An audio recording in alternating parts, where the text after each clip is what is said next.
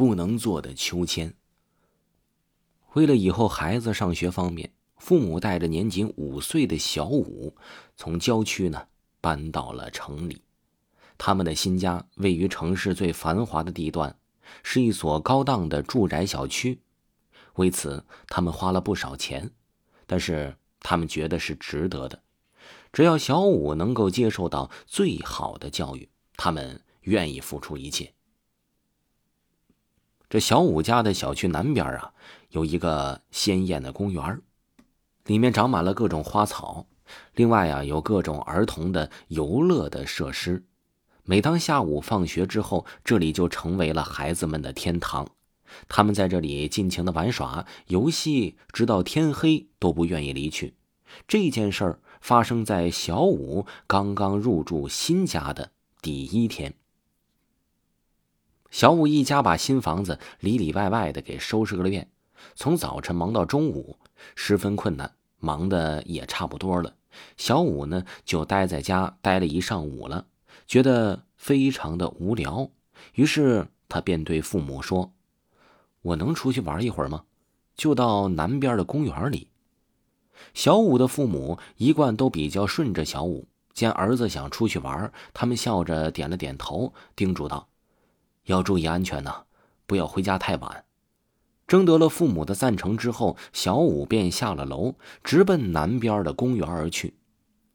因为是周末，公园里有许许多多的小孩子在追逐打闹，小五啊可是高兴极了。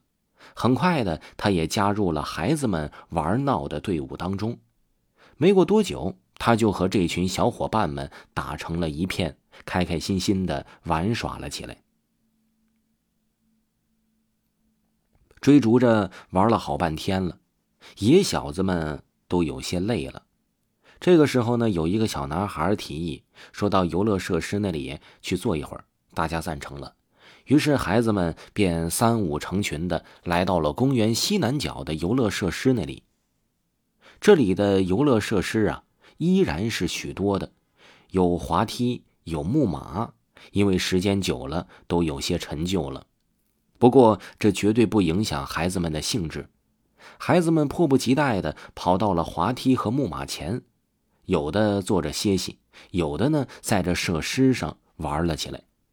小五跑得有些慢，等他跑过来的时候，木马和滑梯上已经坐满了孩子，这可怎么办呢？小五左右看了看，猛地发现这滑梯的对面。挨近墙角的位置有一个非常破旧的秋千，那上面没人坐。小五高兴极了，于是他小跑了几步，来到了秋千前，一屁股就坐了下来。小五在扶着绳索，在秋千上开心的玩了起来。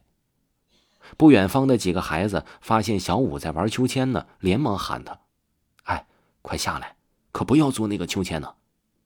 啊，为什么不可以呀？小五问道：“那个小女孩对小五说，我妈妈说那个秋千上有不干净的东西，咱们小朋友如果坐在上面是会死掉的。你呀，快点下来吧。”你骗人，秋千很干净的。你看我这不是没事吗？小五啊，他根本就不信这几个小孩子的话，依然在那自顾自的玩着。可是刚刚荡了没有多久。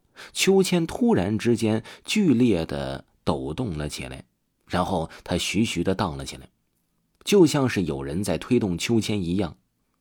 但是秋千的附近只有小五自己，并没有其他人。秋千是越荡越高，越荡越急。小五畏惧极了，他想跳下秋千，可是这秋千摆动的太高，他根本下不来。小五恐惧的大叫起来。救命啊！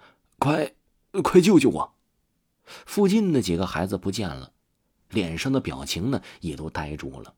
他们想上去帮忙，但是看到了这莫名其妙的秋千，他们的心里也有些畏惧，一个人一个人的也都不敢上前。秋千猛烈的摆动了一会儿，突然之间呢，自动的向前甩了一会儿。小五抓着秋千的手松开了。